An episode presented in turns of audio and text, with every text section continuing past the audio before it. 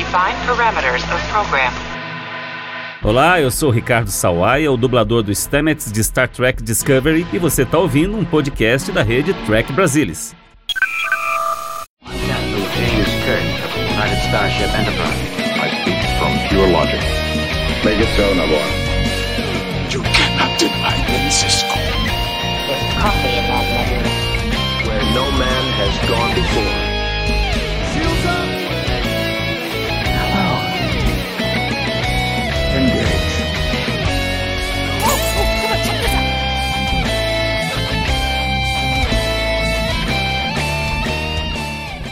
Olá, muito boa noite, seja muito bem-vindo a mais uma edição do Trek Brasilis ao vivo. Estamos com série nova de Star Trek, a terceira temporada de Star Trek Discovery.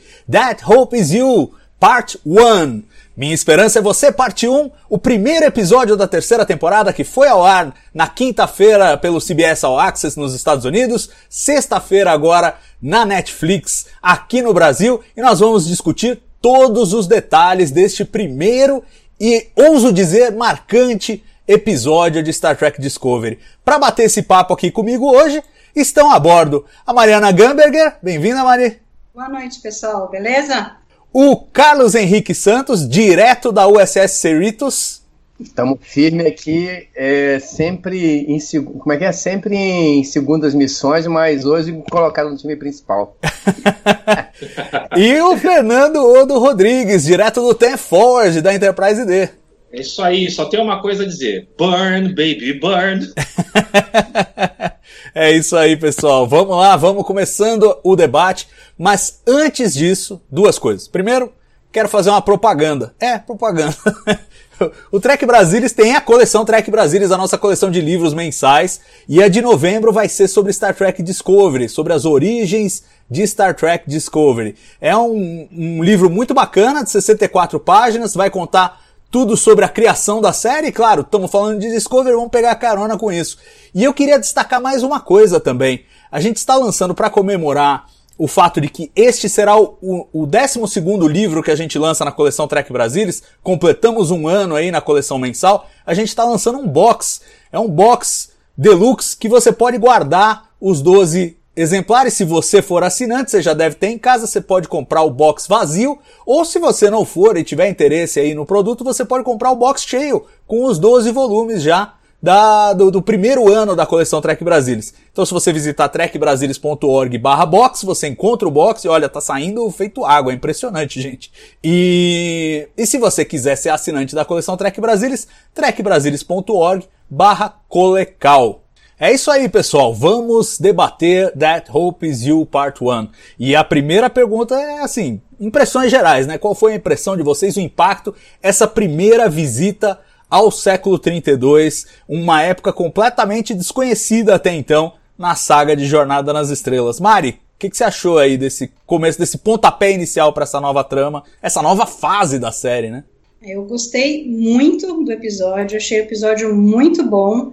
Eu gostei da maneira como eles resolveram contar a história, inicialmente é, só com, com a Michael chegando e não, e não a Discovery também, porque do que a gente tinha visto do, dos trailers da série e tudo, a gente não sabia exatamente como ia ser o primeiro episódio, tinha muita cena aparecendo ali, e a ideia que eu tinha era que ela logo já descobria que a Discovery tinha caído no outro lado do planeta, sei lá. Então eu me surpreendi com isso e gostei muito da maneira como eles contaram a história do primeiro episódio, como eles fizeram a introdução ao século 32, o que a gente viu de novas tecnologias que eles colocaram, é, a carga emocional do episódio é gigantesca. Quero ver, a gente vai aqui, acho que tem uns 5, 6 momentos que dá pra gente dizer de, de chip de emoção, com certeza. então, o episódio, realmente, eu gostei demais. Bacana. E você, Odo, qual foi a sua sensação, cara?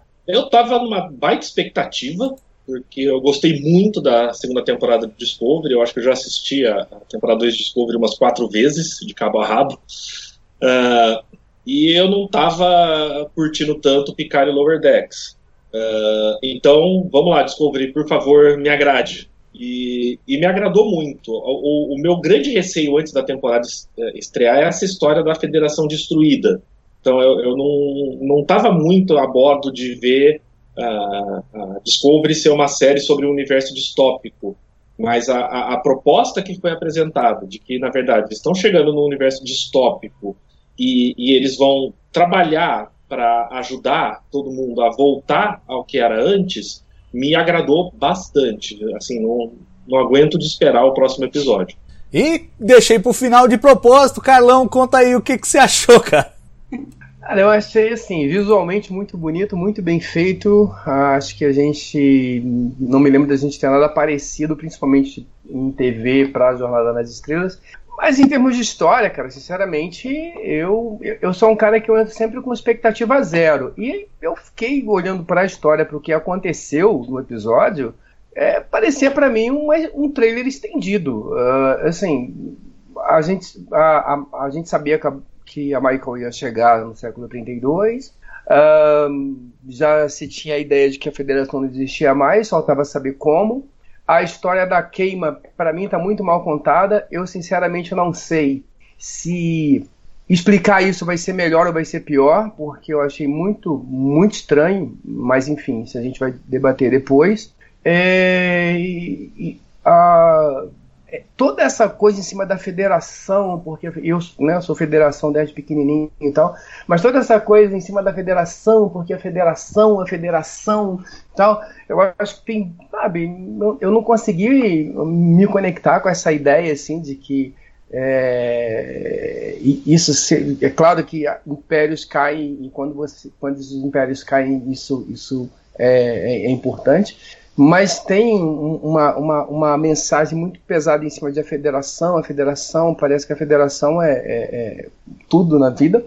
E, e assim, aí você tem, de, de, de, fato novo, um personagem novo, legal, bacana. É claro que é o primeiro episódio, eu tenho a, a, a, a percepção, sei que é, que é o primeiro episódio, a gente tem um primeiro, um, um, um novo é, personagem, né, o Han Solo, né? Porque o cara é contrabandista e o cara vai com a Michael lá em Tatooine para tentar contactar a nave. E aí a gente no começo acha que o cara é ruim, no final já descobre que o cara já não é assim um cara tão. Ele faz a jornada que o Han Solo fez em três, em três, em três filmes, ele faz em 50 minutos. É, eu fiquei muito com a lembrança quando eu vi o cara lá sentado esperando da primeira, da primeira cena de Battlestar Galactica, da, da nova versão de Battlestar Galactica, e agora estou com a, com, a, com a visão de que a gente vai ter alguma coisa parecida. É óbvio, né? Todo mundo já falou sobre isso, não é nenhuma novidade, que vai ser alguma coisa que lembra Andrômeda. Então, assim, tem problema nisso? Não, não tem problema nenhum nisso. Acho que pode, as histórias, né, pouca coisa, na verdade, pode ser é, hoje em dia efetivamente nova. Acho que o Discovery ele, ele tem, tem a capacidade ainda de me, me surpreender e de para frente me contar, me convencer de que esse primeiro episódio foi importante para isso. Mas para esse episódio não é que eu, eu não achei ele ruim, eu não achei um episódio, né? Eu fiquei com a impressão de que era um trailer estendido. Eu não, se eu tivesse que dar uma nota para ele, não saberia que nota dar, né? Então foi essa a, a impressão que eu fiquei do episódio, assim. É, a gente fica muito encantado com o visual, muito bacana, muito legal, mas quando você tira o visual, você tira isso, eu não consegui achar muita coisa. Primeiro episódio, tem muita coisa para acontecer, sei disso, mas foi com essa essa sensação que eu saí do final desse primeiro episódio. Sociedade local chocada. Tô absolutamente chocado, porque minha percepção foi 180 graus do que você falou, oh. assim, de, de, ponta a ponta. Mas assim, a gente vai discutir é, é, ponto a ponto. Eu acho que, ape, apesar de você ver como um trailer estendido, a gente vai discutir uma hora aqui em cima desse trailer estendido. Então tem assunto pra burro aí. Vamos lá. e, e, e acho que a gente deve começar então por essa escolha que eles fizeram. E é uma escolha que eu acho que já faz um contraste, um contraponto ao que você estava falando, Carlos. Que é assim, a escolha de fazer a primeira história só com a Michael.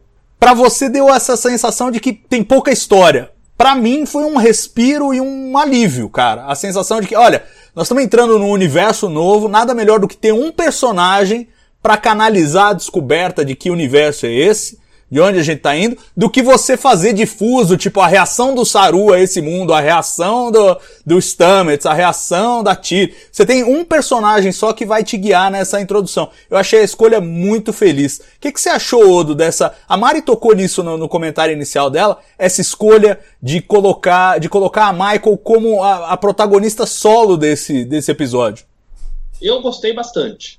Eu não esperava por isso. Uh, eu achava que uh, uh, a Michael e a Discovery iam chegar ao mesmo tempo e parar em locais diferentes.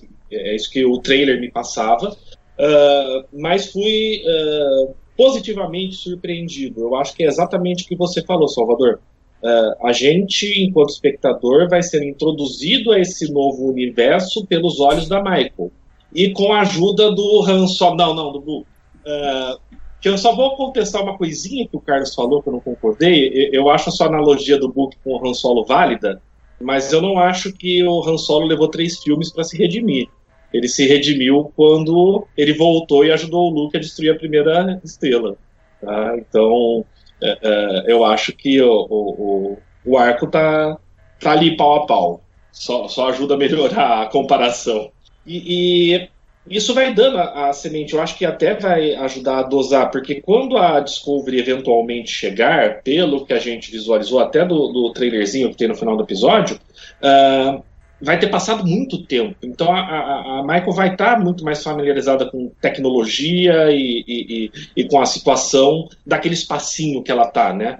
O que eu não entendi só é que, falando do, do Burn ainda, né, da queima, uh, ok, naves estelares não não estão viajando por aí, mas por que, que as comunicações estão caídas também? Entendeu? Isso, isso não, não, não engoli muito bem, não.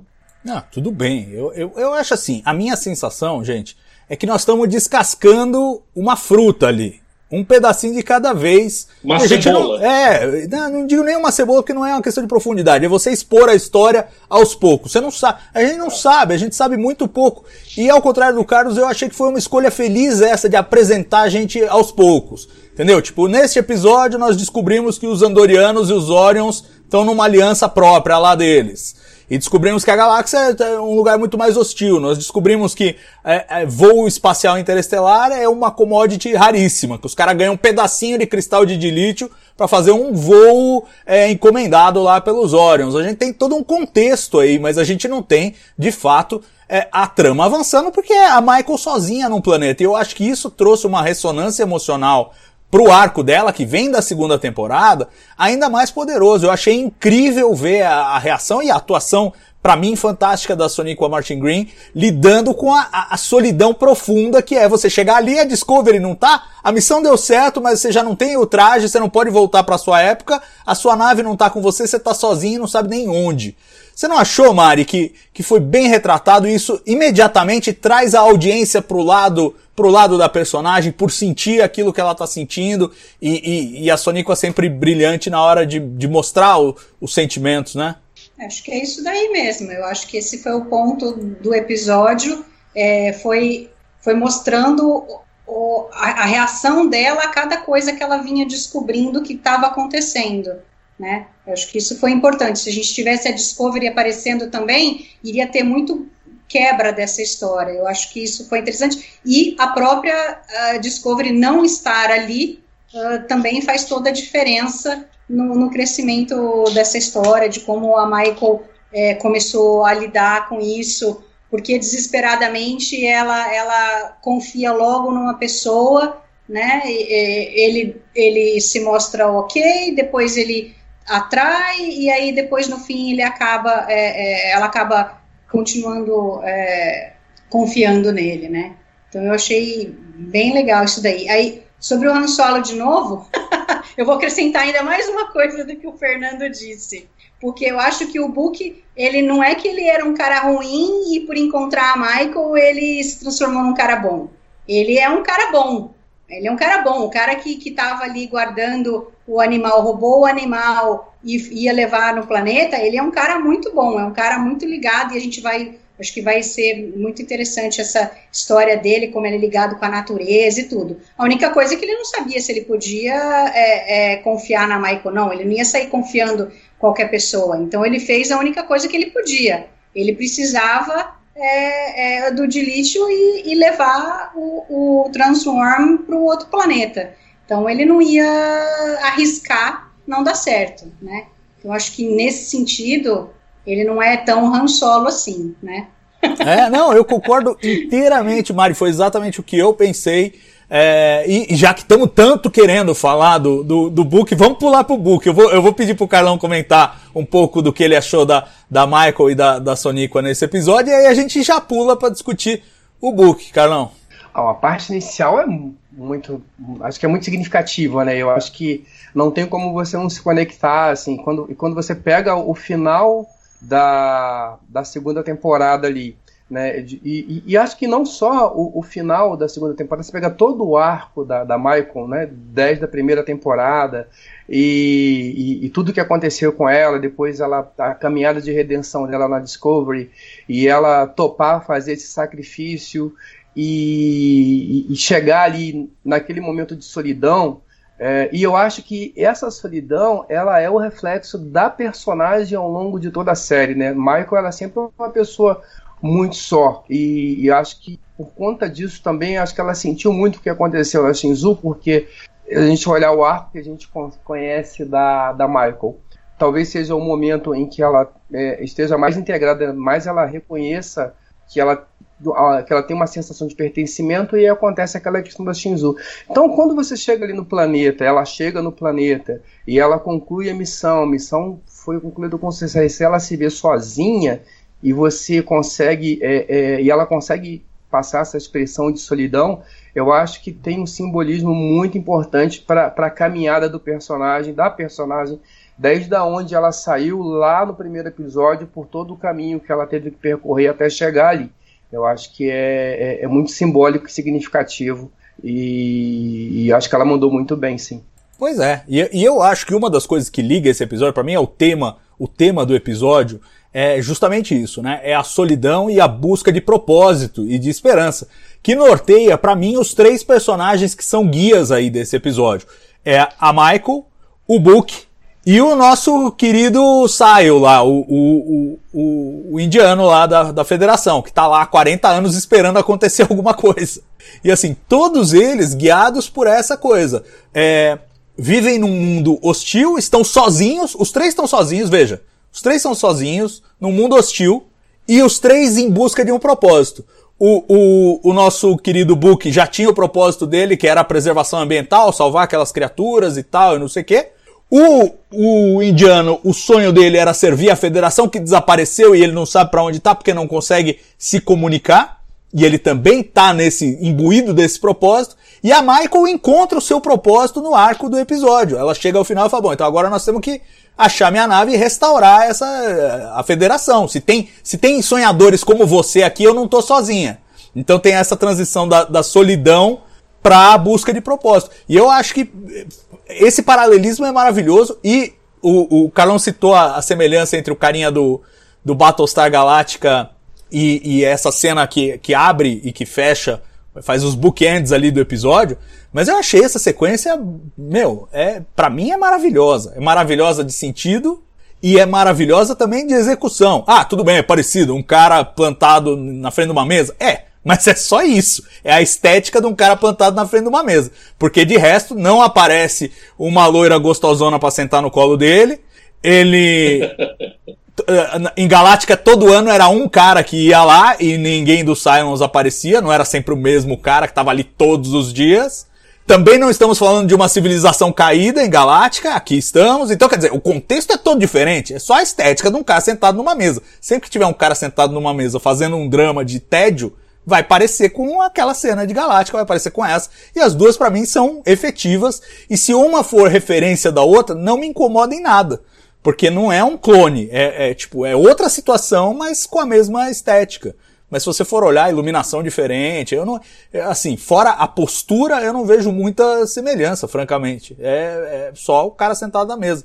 E eu gosto muito, eu gosto muito. O que você achou do, desse, desses bookends que eles fizeram no episódio? Funcionaram para você ou não? funcionaram magnificamente. Assim, eu, eu já fiquei impressionado até com a, a, questão tecnológica, né? Que é ele tá lá dormindo na cama, o, o passarinho, o rádio relógio, né?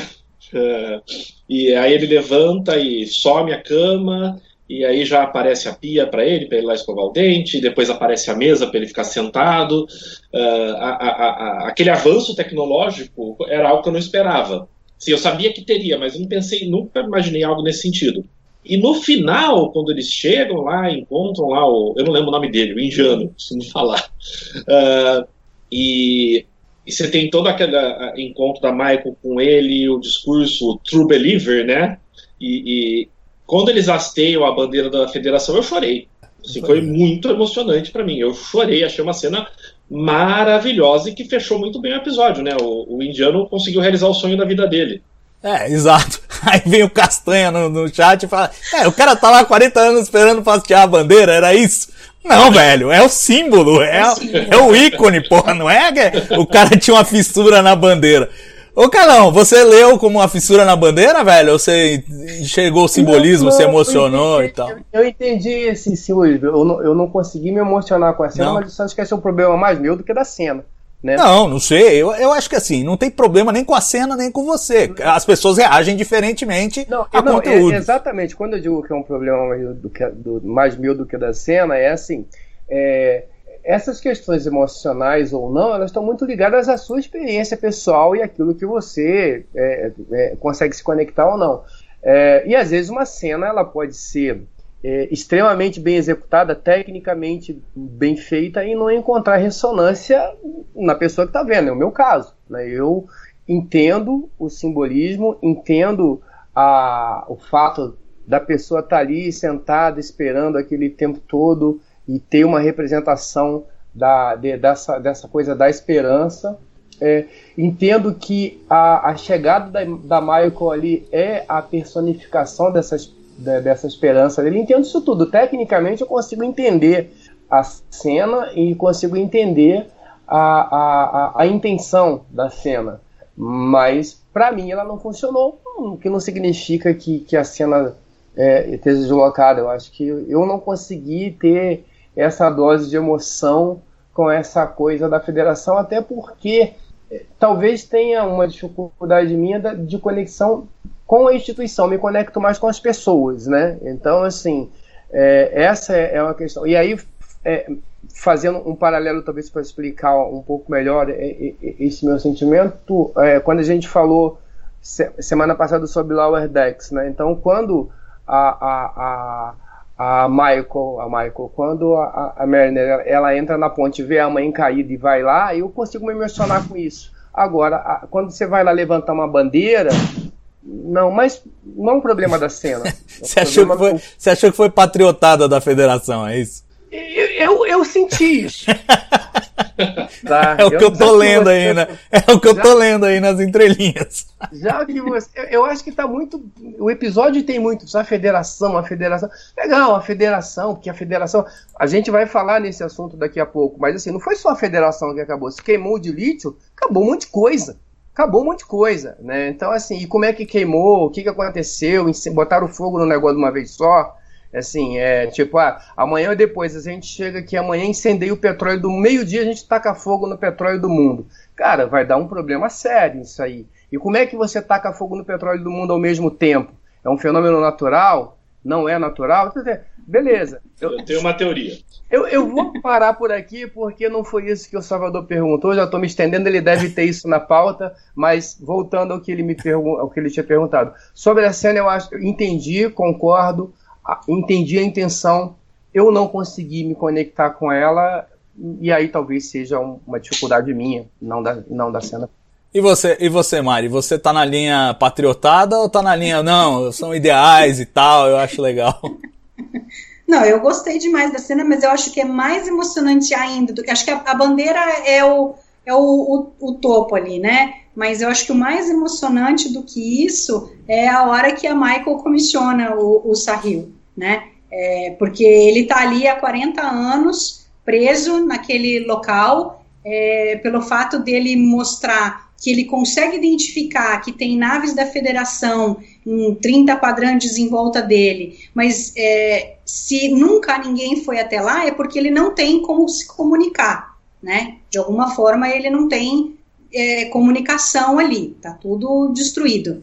Né? Então o cara passou 40 anos esperando é, que alguém pudesse chegar ali, que, que de repente pudesse é, começar a se juntar para a federação é, é, se tornar forte de novo. E aí, quando a Michael chega e diz para ele que ele é, é, tão, tão oficial quanto qualquer um que, ele já, que ela já conheceu, meu, aquilo lá é de arrepiar, entendeu? Então, eu acho que o, o a bandeira no final é, é só o símbolo, né? Para culminar o fato dele estar tá ali 40 anos e agora ele ele tem uma pessoa com quem depositar a, a esperança dele. Agora ele está vendo um futuro. É, é, eu acho isso maravilhoso, o fato de que um um tra é, traz a ressonância para a esperança do outro, né? Porque ao, ao se descobrirem, eles falam, agora nós não estamos mais sozinhos, agora nós somos dois tentando restaurar a federação. Eu acho isso eu acho isso muito legal. E a hora que ela cumprimenta ele, que ele aceita o trabalho, e eles, eles se apertam as duas mãos, eu acho aquele simbolismo muito intenso. Eu, eu, para mim funcionou bem. E a bandeira da federação, eu compro sim, pode mandar aí a patriotada, não interessa. Eu não enxergo a federação como os Estados Unidos, eu enxergo a federação como a ONU. É, é a união dos povos. E sim, é um ideal e eu banco sim. E eu vou comprar a bandeira daquela estender aqui atrás, tá? Não, se comprar. comprar uma, eu também coloco aqui. Não tenho nada contra a bandeira. A gente tá comentando só o episódio, gente. Entendeu? Eu tenho, eu, eu, eu, tenho, eu tenho 40 anos de Jornada nas Estrelas aqui, entendeu? Ah, vai dar carteirada agora? A gente tá. A gente tá a gente eu reclamo de The Omega Glory desde 1978. Não é isso? Não, que eu passei, eu passei dois anos aqui defendendo, defendendo o Discovery, inclusive antes do Pike, porque tem gente que diz que Discovery só ficou legal depois do Pike. Eu passei a primeira temporada inteira defendendo. Agora, ah, não, eu virei hater de Discovery? Pera aí. Ah, né? eu, eu, ó, eu... Não, cara. Não, estamos só fazendo graça. Quem aqui só acha que Discovery ficou legal na segunda? Eu, eu também é, gosto da primeira é, temporada, adoro a primeira temporada. É, depois, depois eu mando no Twitter disfarçado. não, eu acho a primeira temporada melhor que a segunda, já disse isso. Mas enfim, vamos lá, vamos voltar aqui, vamos falar do book então, vai, que a gente ia falar e não... É, eu eu acho assim, é, primeiro, é, o ponto que a Mari levantou é um que eu ia levantar. Eu acho que o Book não é o Han Solo. Assim, ele tem traços de, e é útil que tenha traços de, porque isso fornece novas avenidas narrativas, uma coisa que Star Trek nunca fez, que é acompanhar um personagem é, desse, desse tipo.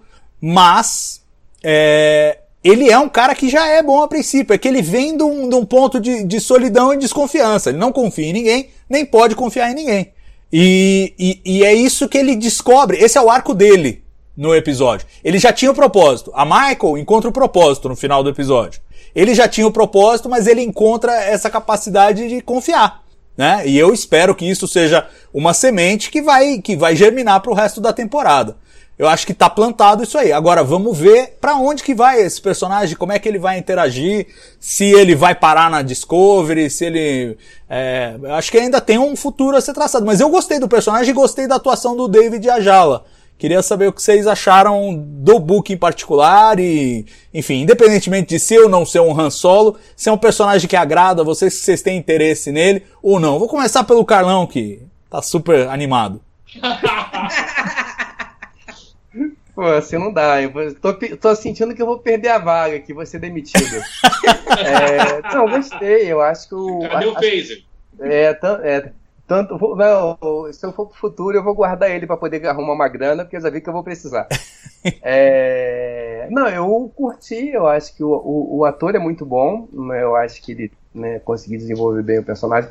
A, a brincadeira que eu fiz é uma brincadeira, assim, eu acho que é um arco parecido, né? E aí é, são vários pequenos arcos parecidos. E como eu falei no começo, é, o fato de ter um arco parecido não significa que é uma cópia. Eu acho que a gente usa referências e talvez, em muitos casos, e eu não estou dizendo nem foi isso que aconteceu, mas tem momentos em que a, a, as equipes criativas elas fazem isso de propósito para facilitar, às vezes, a sua, o seu entendimento do personagem. Não precisa contar muita coisa. Isso aqui parece com isso, então você já se sutua. Pode ser que sim, pode ser que não, mas enfim. O, o personagem em si eu achei tem muita coisa ainda para a gente descobrir aí e tal, para saber. E, inclusive, a, as pessoas né, que, que, com quem que ele encontra no, no, no, planeta, para onde ele leva lá a criatura no final, provavelmente vão é, é, tá, também vão ajudar e vão, tá, vão, vão ser incluídas aí nesse, nesse, nessa, nessa busca aí da Michael pela, pela reconstrução, primeiro pela, pela, pelo encontro da Discovery e depois pela reconstrução. E acho que tanto o ator, o ator é, é, trabalhou muito bem, acho que ele consegue passar, é, passar bastante credibilidade.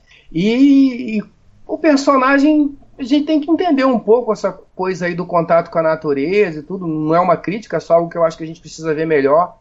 Né, como é que isso vai ser utilizado? Pelo menos agora já serviu para salvar a Michael de ser engolida pelo, gigante, mas é, é, é, interessante. Achei bacana, achei interessante, estou curioso, né? E, e, quero ver mais do, do, do Book. Então, acho que, que, é um personagem que, que vai acrescentar bastante. E o que eu acho que é interessante é a gente ter um, um, personagem que não seja um personagem Starfleet puro, não é um cara, é, aquele chavão de ah, o cara veio da academia, ah, o cara é um capitão, o cara é um isso, o cara é um aquilo, ou o cara tem um passado na frota estelar como a gente tem em todas as outras séries que a gente tem, é, a gente tem sempre alguém que foi ou já foi, está ou, já foi ligado né, à, à frota estelar, com algumas exceções aqui e ali. Mas de uma maneira geral, isso acontece. O Book, não. Book é um cara que assim, ele não tem nenhuma conexão com isso, né? Isso, todo esse cenário é novo para ele para a gente também. Então acho que por aí vai ser interessante ver como é que esse esse esse esse cenário vai ser construído é, da, da, das aspirações e do, da, do idealismo da Michael, né? E como é que isso vai funcionar, como é que vai ser essa dinâmica com, com uma pessoa que a gente pode chamar de outsider, assim, em termos de, de desse tipo de, de, construção de personagem em jornada. Essa talvez seja a minha maior curiosidade. É, pois é, eu gosto muito disso.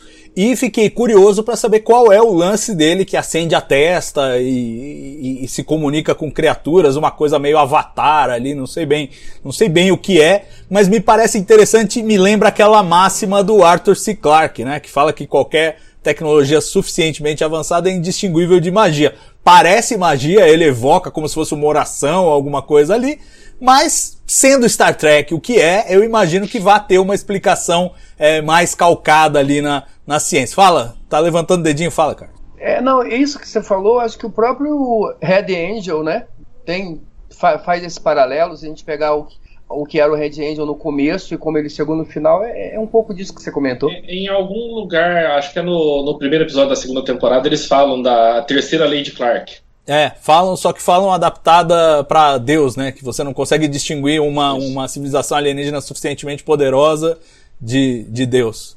É o no New Eden. É, é, no New Eden, o segundo episódio da, da segunda uhum. temporada. E, mas eu gostei dessa coisa. O que, que você achou, Mari? Você achou interessante essa, essa nuance? Porque é uma coisa nova, diferente. A gente vai ter. Ele não é um humano ali normal, né? Ele é um cara que tem uma coisa diferente. Não, e é interessante porque a gente vai. Eu assumo que ele fala da família dele e, e talvez seja uma raça que tenha essa, essa capacidade, só que ele usa para uma maneira boa, né? A gente não sabe. Eu imagino que se, se outras pessoas também tiverem essa capacidade, talvez não usem com uma maneira altruísta como ele usa, né? Então isso vai ser interessante de ver. Agora, o, como personagem em si, eu gostei bastante dele. Achei que o David Ajala é, foi muito bem no papel. Eu gostei muito da, da química dele com a Michael. Eu acho que funcionou bastante. Né, tem, tem várias partes muito interessantes, dizer, eles lutando e depois ela pê da vida com ele, ela dá três socos na cara dele em momentos diferentes, né, ou aquela cena em que eles ainda estão lá em Requiem e, e e a hora que os dois estão ali, o Cosmo quer atirar nele, eles não deixam porque eles querem achar o, o, a nave dele, e aí ele quer atirar na Michael, a Michael olha para ele, ele olha para ela, e imediatamente os dois se entendem e, e, e, conseguem começar a lutar e sair dali. Então eu achei bem bacana. E, e se a gente for ver, porque tem uma coisa que sempre me incomodou um pouco em Discovery, porque é, o, o ator principal, né, é, foi um na primeira temporada, um na segunda temporada, e o, o Saru, que a priori seria o, o ator uh, principal, masculino, ele, ele nunca teve um, um, papel tão forte, né? Porque na primeira temporada a gente tem o papel do Isaac, depois na segunda temporada do Anson Mount, e agora nessa, nessa terceira temporada eu não sei ainda o que vai ser. Vai depender muito do, do, do quanto o, o Book vai, vai ficar em destaque. Se ele vai participar da temporada inteira, se ele vai ficar ali é, junto com a Discovery ou se ele vai acabar seguindo o seu caminho e eventualmente pode reencontrar com a Discovery em algum momento, né? Então eu fico pensando se ele vai passar a ser o, o ator principal depois ou se eles agora vão dar mais destaque para o Saru e o Saru vai acabar sendo o, o ator principal, né, masculino. Ah, claro que a Michael é, o, é a protagonista da série, é a atriz é, é, principal, mas o, o, masculino sempre, sempre foi isso sim, né? Sim. Então ele tem potencial para ser de repente. Eu acho que ele chegou muito bem, tem uma história muito interessante. Acho que vale ressaltar também que ele, ele não, não liga para a federação, diz que a federação né, é só o pessoal que que está tá indo atrás de, de fantasmas e tal. Ele fala para Michael Uh, mas em um momento, quando ele conta o que ele faz, que ele leva o animal para salvar e tudo, a Michael fala para ele: é, sem a federação, o pacto dos animais em extinção não existe, não tem ninguém para garantir que esses animais não, não sejam mortos, não sejam comercializados, né? Não virem uma, uma moeda de, de troca e de dinheiro. E e de repente agora ele vai perceber que a federação tem o seu valor, tem a sua importância e, e acredito que ele vai ajudar a Michael nisso daí, né? É, e a Lúcia Hax está falando aqui no chat que ele vai namorar a Michael. Odo, você é, acha que vai também, Maria? É isso que eu ia perguntar. Ah, vai, vai. Vai e acho que vai, vai funcionar muito bem. Eu acho que a dinâmica dos dois, a química dos dois foi casou muito bem já no primeiro episódio. Bacana, bacana. Você também acha isso, Odo? Acho. Eu, eu, até diria que talvez o Book seja o Ash Tyler que deu certo. né, que é alguém com uma certa moral ambígua, com, com alguns probleminhas, mas que é, é mais cativante para o público do que foi o Tyler em duas temporadas, né, apesar de eu gostar do Tyler. Uh, e eu só falaria também para o Carlos, eu pensei numa coisa enquanto você estava falando, Carlos. Uh, se o Book é o Han Solo, Aquele verme gigante é o Sarlacc lá de Tatooine? Não, é o Chewbacca. Não, o gato deveria ser o Chewbacca, né? O gato é o Chewbacca, o tem razão. É o Chewbacca. O gato é o Chewbacca. Não, mas eu acho que o foi, muito bem. Eu, eu colocaria uma, um plus aí. A gente já falou muito da questão de solidão, né? Uh, mas eu acho que a gente também tem que entender que ele é um cara que está vivendo num mundo distópico, em que aparentemente é, é, vale a lei do mais forte, né? E ele tem que saber jogar o jogo. Então é óbvio que ele vai fazer o que for necessário para ficar se defendendo. Uh, inclusive uh, tirando a Michael do caminho se ele achou que a Michael poderia em algum momento ser uma ameaça para ele. É, é, é, é, a natureza do, do, do universo em que ele está morando a partir do momento que ele começa a conhecer mais a Michael e ver que ela é realmente uma viajante do tempo, que ela realmente vivenciou a federação, ele começa a escutar mais ela e a entender mais ela. Bom, vamos lá, pessoal, discutir The Burn e discutir né, a queima. E antes da queima, só um parênteses, eu fico feliz que eles resolveram a questão das guerras temporais da forma mais rápida e possível, né? Despacharam o problema, Tipo, ó, isso ficou para trás, ficou lá no século 31, agora não tem mais isso. E eu acho que é, é, era, o único, era o único jeito de lidar com isso, né? Quer dizer, a gente teve todo um futuro aí nos séculos 27, 28, 29, 30, 31, meio baseado nessa ideia de viagens no tempo, né? Então vira e mexe aparecia uma nave temporal lá na Voyager, é, teve a Guerra Fria temporal em Enterprise, e aí meio que eles zeraram essa conta toda, porque ia ficar impossível fazer uma série baseada é, no, no, fato de que todas as civilizações conseguem ir para qualquer época, a qualquer momento. É, o universo não faria sentido se isso fosse possível. E eles deram, deram um fim nisso, acho que de uma forma rápida e indolor. Vocês concordam com isso? Ah, com certeza. Imagina que você possa ter um, é, um, é, é uma, uma premissa é, perigosa que Enterprise colocou. Porque aí você poderia mudar qualquer coisa de qualquer linha temporal, de tudo que a gente viu, né? Então é interessante que não se possa ficar viajando para o futuro, para o passado e, e mudando a, o que já aconteceu. Né? É, e de certa maneira ajuda a justificar também toda a desconfiança do Book com a Michael.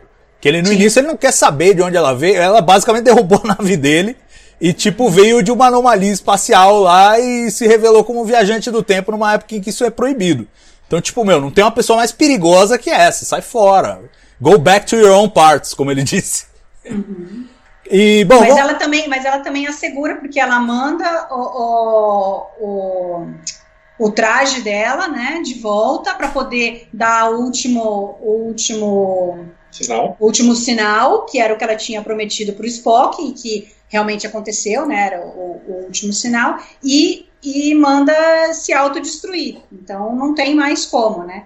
É, sim, sim, mas ele, ele não sabe disso. Ela, ela... Ah, não, sim, sim. É, não. E, não vão e, ficar mexendo com isso, né? Ela não, não tem como voltar mais. Sim, o que, o que me dá enorme alívio. Eu acho que viagem no tempo é um tema muito perigoso. A gente já viu na segunda temporada de Discovery como pode ser perigoso e vimos vimos é, ao longo das, das últimas séries todas da era Berman é, como às vezes as coisas podem sair um pouco do controle. Então me parece é, razoável essa decisão. Agora vamos falar da queima então. É, aparentemente alguma coisa aconteceu com o de lítio e explodiu tudo. É, não tem, não tem muita informação. O Odo disse que tinha uma teoria. Odo, agora é um bom momento para sua teoria. Vamos lá. Uh, porque, assim, a, a, pergunta, até o Castanheira ficou perguntando algumas vezes pra gente no, no, nos nossos, nas nossas trocas de mensagem. Peraí, queimou o de lítio das naves ou também todas as jazidas de, mini, de, de lítio no planeta? Uh, eu tenho a seguinte teoria: foi só em reatores que utilizavam de lítio, incluindo as naves. Uh, e eu vejo uma forma disso ser factível porque de lítio não é uma coisa comum no universo. Sempre foi mostrado como um, um, um asset, né? É, é, é, quando acha um planeta que é rico em de lítio, todo mundo está disputando lá o controle da porcaria do planeta. Então vamos supor que tenha, sei lá, uma dúzia de planetas que você tenha de lítio. E suponha que tenha alguma raça que seja especialista em cristalizar cristais de, de lítio, mas que acha que a federação é ruim ou que viagens espaciais são ruins e resolve acabar com tudo. Então eles podem, no processo de, de, de refino do de lítio, antes de despachar, ter colocado alguma coisinha nele e a hora que eles viram que todo esse de lítio já estava com alguma coisinha, eles apertaram o botão e explodiu tudo. É, então eu acho que assim, é, deve ter alguma raça anti-tecnologia, não é só anti-federação, porque ficou claro que não foi só a federação que teve esse problema. Uh, anti-tecnologia ou anti qualquer coisa que, que, que, desta forma conseguiu armar o, o, o Burning. É o que eu estou imaginando no momento, sem maiores informações. É, pois é, é uma possibilidade. Eu, eu, eu não sei, o que, vocês acham dessa hipótese de ser uma sabotagem, como o Odo está descrevendo? É, eu, é, eu acho que deve ter sido por aí. Alguém queria ter um poder sobre, né, não queria mais que a federação controlasse, e de alguma forma sabotou. Se foi no fornecimento ou se foi de alguma outra forma, não sei. Né? E aí é, é, fica mais claro por que a federação, no momento, não podia mais nem, nem usar o de lítio, né? porque ela não sabia se poderia acontecer de novo. É, eu, eu gostaria que fosse um desastre ambiental. Eu acho que estaria mais em ressonância com o que a gente viu nesse primeiro episódio e ao mesmo tempo é, seguiria a tradição de Star Trek de não necessariamente ter o vilão, né? Ter, é, pode ser o, o, vilão, às vezes somos nós mesmos, o que nós estamos fazendo, como o pessoal é, elencou a possibilidade das partículas ômega lá de Voyager terem alguma coisa a ver com isso, ou o, enfim, é, Star Trek mostrou isso, aquele Force of Nature da nova geração, mostrando como o uso de dobra é, podia danificar o, o, subespaço e tudo mais. Então acho que, assim, desastre ambiental me parece mais ressonante. Mas, tendo dito isso, isso é o que eu gostaria que fosse. Eles tendem mais a uma série de ação. Então você ter um vilão, um antagonista forte, pode ser mais desejável para eles. Eu não sei para que caminho eles vão. Como, como foi na segunda temporada com o controle, né? É, exatamente. Então acho que eles, eles podem fazer essa opção. É, talvez seja a hipótese mais provável, mas eu gostaria que fosse alguma coisa de natureza ambiental, até para manter o paralelo. Eu acho que eles, eles traçam um paralelo. É, existe um esforço em Discovery muito claro de traçar um paralelo com os nossos dias atuais. Né? Então, a, a, ascensão do fascismo representada pela ida ao espelho lá na primeira temporada. Agora, é, a gente vê aí um drama que é, é, incrível a ressonância que esse episódio e essa trama, construída antes da pandemia, tem agora. Que agora nós somos todos um pouco ali o, o Saio ou a Michael. Nós estamos sozinhos, isolados e não, não podemos é, transitar livremente e tal. E, e, a, e, e, a nossa sociedade meio que em parafuso, em colapso. Então assim, embora eles tenham construído essa história toda muito antes do primeiro caso lá em Wuhan, é, do, do novo coronavírus, tem uma ressonância poderosa. E eu, e eu gosto muito dessa coisa do, do Zeitgeist. De, algum, de alguma forma eles estavam no momento e eu tô curioso para ver para onde vai essa história. Mas o que mais me encanta nisso tudo é justamente que a gente faz essas perguntas e os palpites são necessariamente muito vagos. Por quê? Porque a gente realmente está entrando em território novo. A gente não sabe. A gente não sabe nem quem é antagonista. A gente não sabe por onde andam os Klingons, por onde andam os Romulanos, os Cardassianos. A gente viu que tem um capanga cardassiano lá no, na, na, na, turma dos Orions e dos, e dos Andorianos, mas a gente não sabe. E eu acho que vai ser muito interessante descobrindo, palmo a palmo, o que aconteceu com todos com todos esses mundos. É basicamente é uma redescoberta do universo de Star Trek numa nova era. E isso, isso me atrai muito. Como é que vocês se sentem pro resto da temporada com essa perspectiva de é, vamos pegar o quebra-cabeça de Star Trek e remontar as peças numa nova era, numa nova perspectiva. O que, que vocês acham disso, Odo? Ah, eu tô empolgado. É, eu acho que. É, é, eu nem sei se essa temporada já vai dar todas as respostas, viu? Eu acho que, ainda mais que a, a quarta temporada já está confirmada, começa o quê? Daqui a duas semanas a filmar. Uh, e eles podem terminar com um belo cliffhanger dessa temporada. Uh, porque não. Primeiro, ninguém vai rapidamente ressuscitar a federação. Tem a questão de descobrir o que foi o Burn, de reverter os efeitos disso para você conseguir ter uma federação.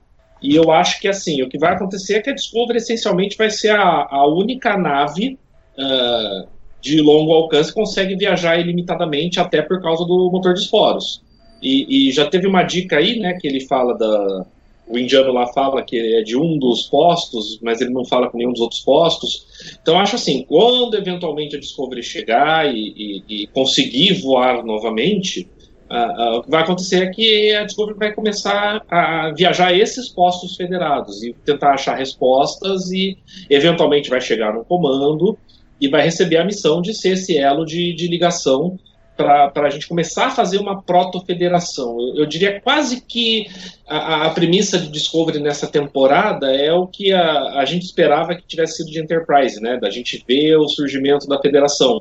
Aqui a gente destruiu a federação e agora a nossa expectativa é ver que ele seja, é, que ela seja ressurgida.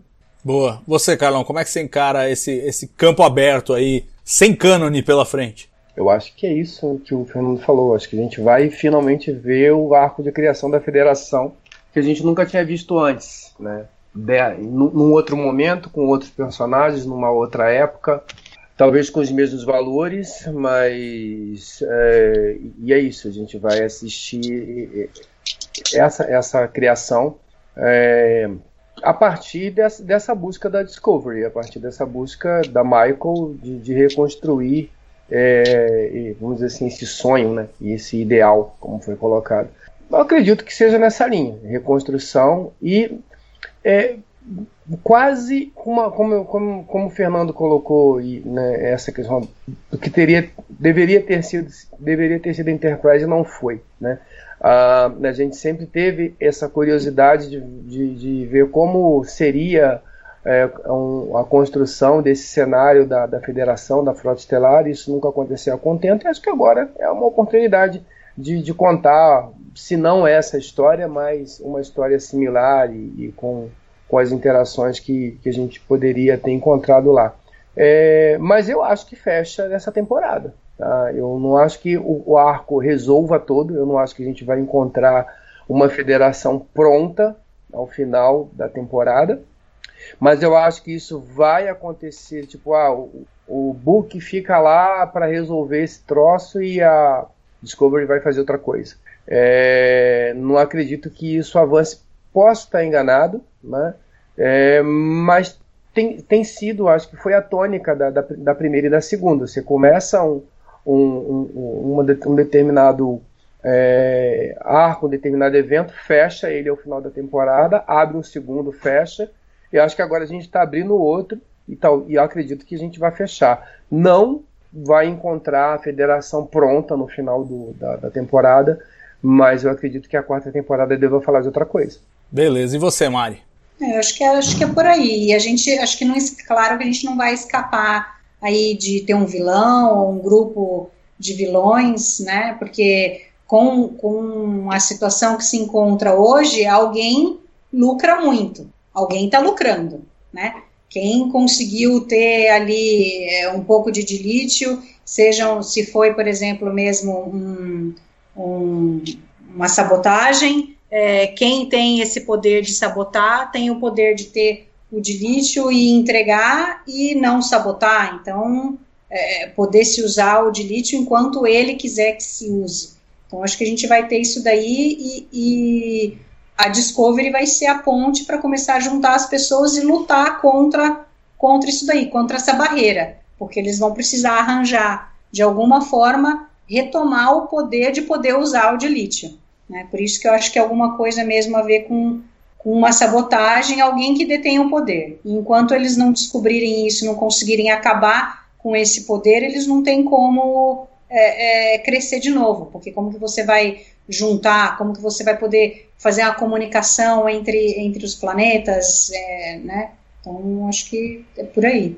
Tá certo. Vocês acham que podem reconstruir uma federação com base em motores de esporos, reproduzindo a tecnologia da Discovery e replicando para todo mundo?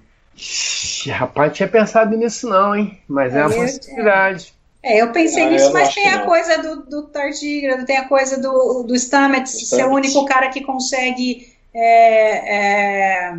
Mas, ô Mary. É, mas o fazer, banimento. Mas eles, teriam, eles teriam que acertar isso. Se eles conseguirem fazer isso, é possível, claro. Mas, é mas, uma... mas a gente está no século 32, então. É, talvez seja mais possível replicar a tecnologia da Discovery. Poder, exatamente, pegar o que já existe e. É, eu, eu acho assim, eles têm, eles têm a sequência do tardígrado, a sequência de DNA que foi implementada no Stamets. Eles só não podiam fazer no século 23 porque era proibido. No século 32 não tem nem autoridade para proibir ou deixar de proibir, então.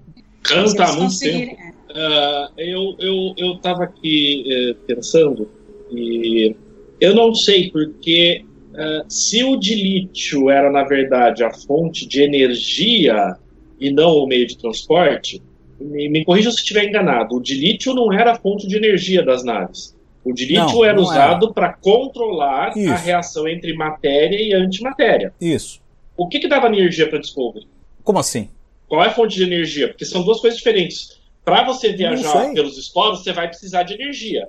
A gente está falando de dois meios de viajar diferentes, mas que talvez na Discovery estejam usando o mesmo tipo de energia. É possível, eu não sei. Eu realmente não sei. Pode ser que venha da, de reação de matéria e antimatéria, pode ser que venha de um reator de fusão, embora um reator de fusão seria muito fraco. Na, na tecnologia aí de Star Trek, o reator de fusão é usado para um, o motor de impulso. O motor de impulso usa reator de fusão é, nuclear que é uma tecnologia que está aí no nosso horizonte de agora, né? E, é, uhum.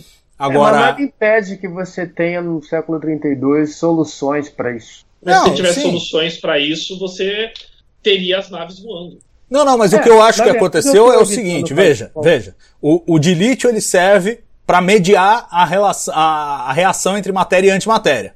Se, se, se o dilítio, de alguma forma, ele, ele perde a função, você tem a- uma explosão descontrolada. Você tem matéria e antimatéria e bum, você não controla mais aquela reação e aí explode a nave.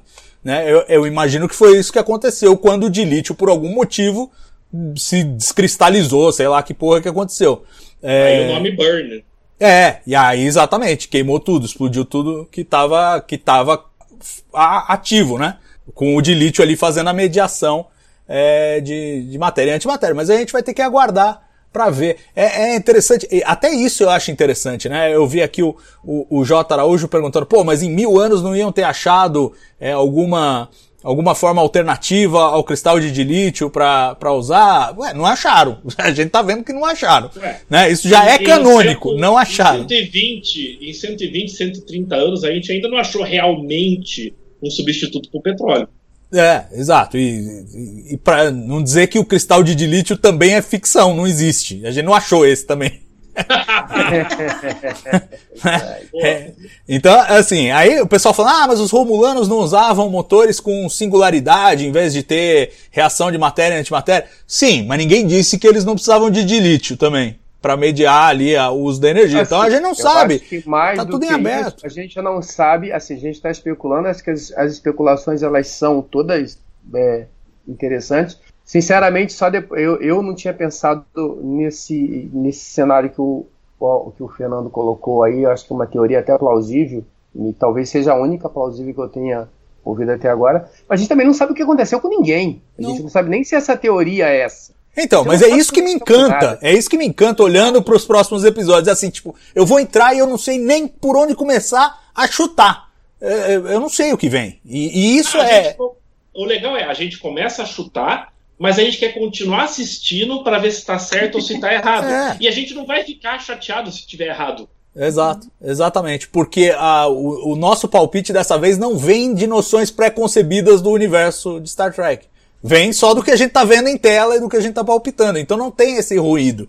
Entendeu? Para quem esperava alguma coisa no final do século 24, começo do século 25 e Picard entregou outra, cria um ruído. Para quem esperava uma certa circunstância no século 23 e Discovery entregou outra, cria um certo ruído. Mas agora nós estamos no século 32, não tem uma, uma expectativa prévia do que esperar. Então é, é céu de brigadeiro para a produção, eu acho. E para nós também. Para nós também é tudo novidade. Eu acho isso apaixonante. A gente não vê uma Star Trek assim desde a série clássica.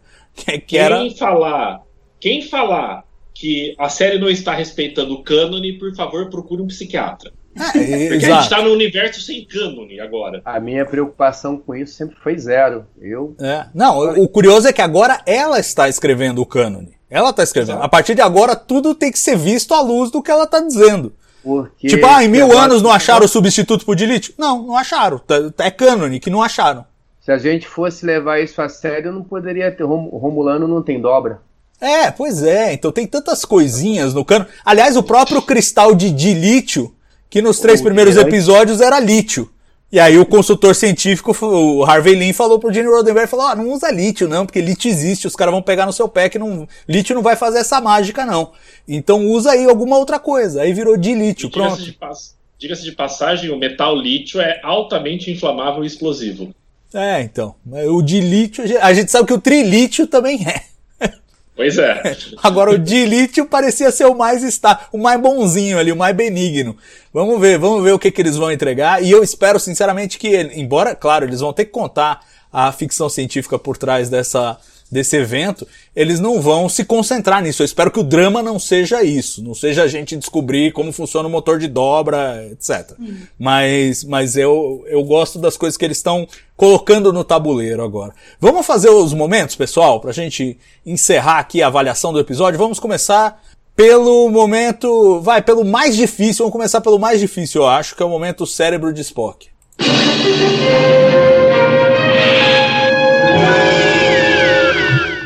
Alguém tem um para oferecer? Eu tenho. Vai lá.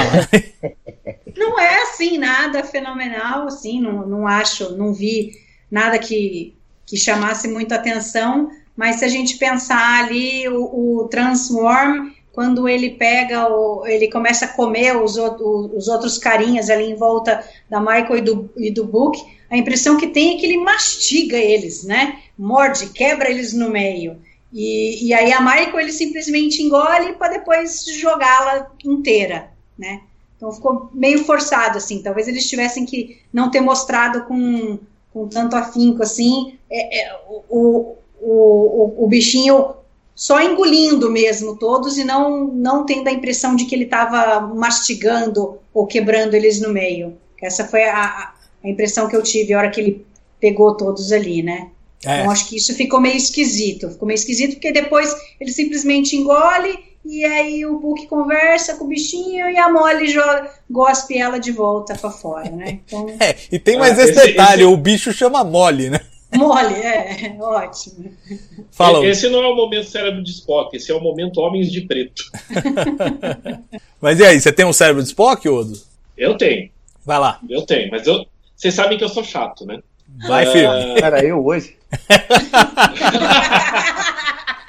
que bem seu galho a, hoje.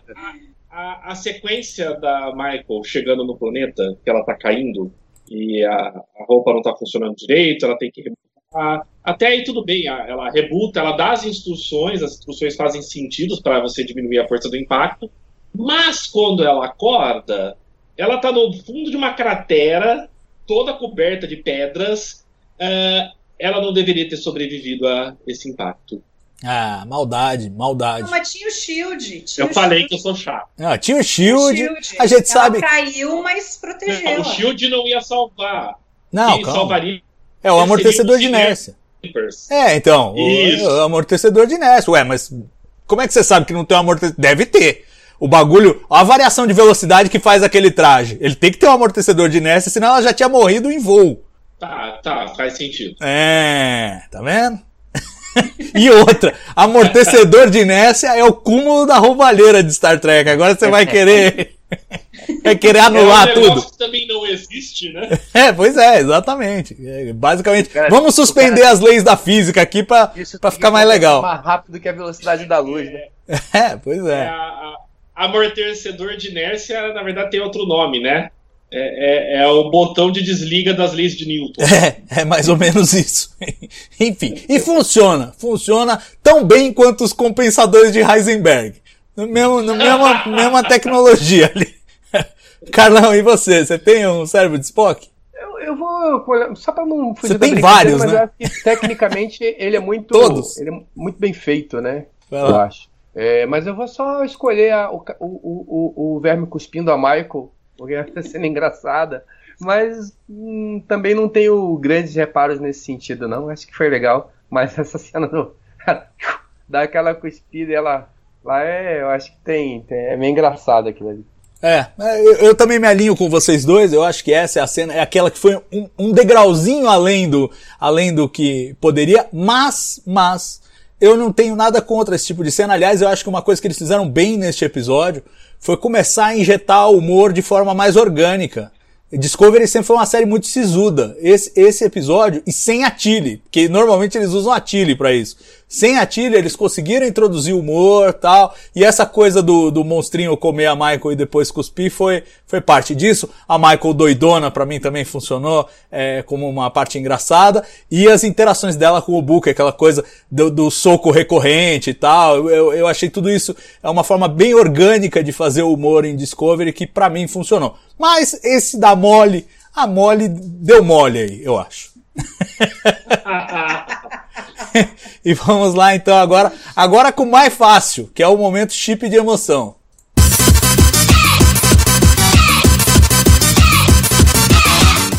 Eu acho que esse pode ter competição, mas não vai ter falta. Bom, talvez o Carlão não tenha nenhum. O Carlão, esse homem de pedra tem, que odeia tem. a federação e todos os seus valores. Vai, Carlão, você primeiro, vai. Acho que é a chegada da Michael. Tá, boa. A Michael, ela chega ali, eu acho que aquilo, eu acho como eu, assim, como eu disse lá no começo, eu acho que a, a cena por si só, ela é bem impactante, mas quando a gente pega toda a trajetória, todo o arco da Michael que ela faz do início de Discovery até chegar ali, é, e pensa em tudo o que aconteceu com ela. Eu acho que é, é um momento bem simbólico, do, não só do que está acontecendo com ela naquele momento, mas de todo, todo esse processo que ela passou. É isso aí. E o Eduardo Pereira mandou no chat 131 pessoas aqui, que bacana. Faço suas, faço minhas as suas palavras. Aliás, é isso. Bom, faço minhas as suas palavras. Pessoas, mas todo mundo deu like. E, né, então, Boa. Salvador, pede um like aí, Salvador. Você Boa, tá- Carlão, boa. Não, tem que dar, pessoal. Dá um like. Se você não se inscreveu no canal, se inscreva no canal, por favor. E, e Mari, conta aí agora qual foi seu momento chip de emoção. Vai, o Odo ia falar. Fala primeiro, Odo. Não, não, era só uma piadinha. É pra vocês verem como o Discovery é um fracasso.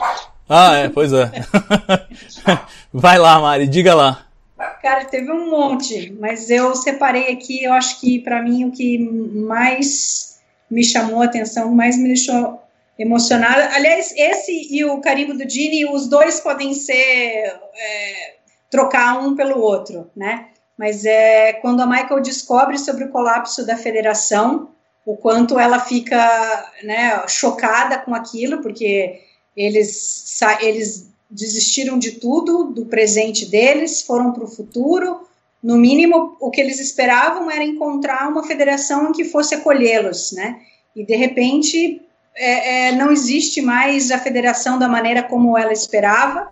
Ela não conseguiu encontrar a Discovery. O que, que vai acontecer, né? E aí a- o discurso dela, que ela diz que a federação não é simplesmente naves e motores de dobra, mas é sobre as pessoas e, e, e o que as pessoas acreditam, o que, o que elas fazem, qual, o, que, como, o, que ela, o que essas pessoas acreditam na visão do que seria a federação. Essa, para mim, foi, foi emocionante. Eu gostei demais desse momento. E você, Odo?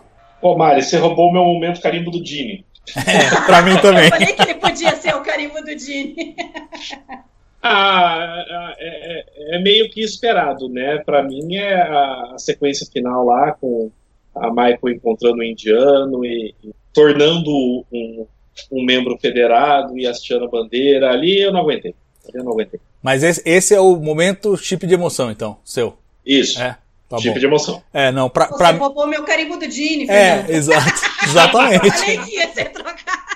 É, não, é isso aí, porque pra mim o chip de emoção foi a Michael, a Michael chegando e vendo que tinha dado certo e, e aquele grito, aquele desafogo dela ali naquele momento, que, tipo, sai o peso do universo das costas dela e ao mesmo tempo ela precisa entender onde que ela tá, né? E, e a solidão que ela agora enfrenta do tipo, acabou, aquele pesadelo acabou, mas começou outro.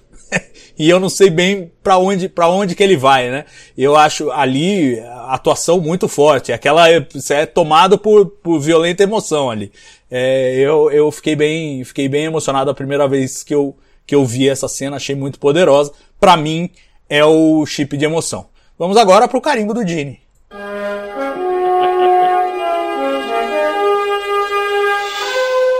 Todo mundo já spoilou o carimbo do Gene, mas tudo bem.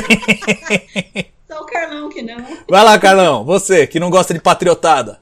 Eu vou, eu vou falar, mas assim, eu, eu lembrei de uma coisa agora que eu achei engraçada no episódio, assim, é, é, voltando um pouquinho, é a hora que eles chegam lá na, no- na cidade e o Book, para justificar que aquilo ali é, né, é- era importante, esse aqui é o santo graal para os colecionadores. Você fala para um andoriano que isso aqui é o santo graal, acho que o cara não vai ter muito, mas tudo bem, passou, mas era só uma observação também, não, não mata ninguém não. Não, deixa, deixa, eu- deixa eu fazer um parênteses, porque me remeteu uma outra cena dele, que eu não entendi muito bem, não sei se vocês entenderam, mas o papo dele pra tentar comprar, eh, trocar as relíquias lá pelo de lítio, não, eu estou alcançando o, o, o meu eu superior, imagina se você pudesse alcançar o, um papo que, meu, eu- eu- de onde ele tirou isso, cara? Hulk é um coach. Bom, coach, é verdade, ele é coach. Mas legal. É, não, acho que o. É, é, patriotado ou não, mas é a cena da bandeira realmente é a cena do, do carinho do Buzdini, né? Não tem como. Exato, é o carimbo do Gene, não é o seu, né? É, isso eu, eu- eu- eu sei o meu lugar. Eu sei o meu lugar. Eu sei, eu sei a minha importância, pode deixar. Ali é o carimbo do Gene. Ele carimbaria com certeza aquela cena ali. Você, Mari, você é essa também ou não? Não, o meu não é a bandeira em si, mas eu acho que é o momento anterior, quando a Michael uh, comissiona o Sahil e, e, e, aperta a mão dele, dizendo que ele é muito mais. Um, ele age como um, um, um, comissionado muito mais do que muita gente que ela conheceu. Então, esse daí é esse aí no momento. E você, Odo? A Mari já falou, né? É, quando a Michael fala que a, a frota estelar ou a federação não são só naves e motores de dobra, mas sim sobre as pessoas, os ideais e o que elas fazem.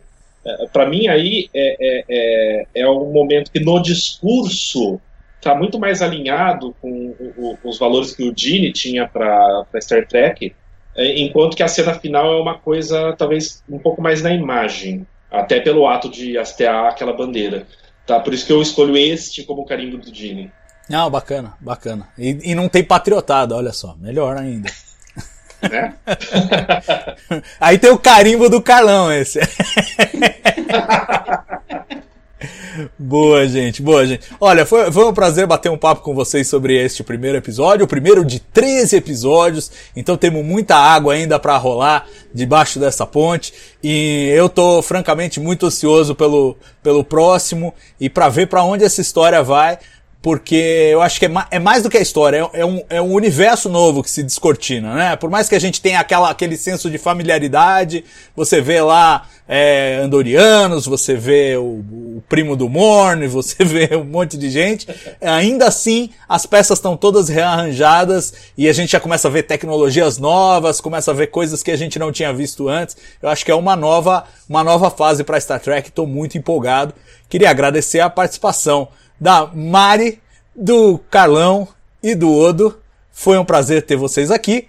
E claro, um prazer ainda maior ter vocês aí acompanhando a gente. Obrigado pela audiência, obrigado aí pela presença. Foi uma excelente audiência, uma excelente estreia aí de, de TB ao vivo de Discovery temporada 3. E eu espero vocês aqui no domingo que vem para discutir o segundo episódio. Far From Home, Longe de Casa, é o segundo episódio de Star Trek Discovery temporada 3. Um grande abraço, bom fim de fim de domingo e até a próxima.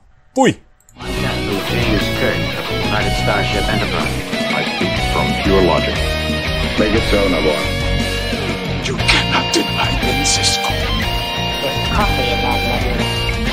No man has gone before.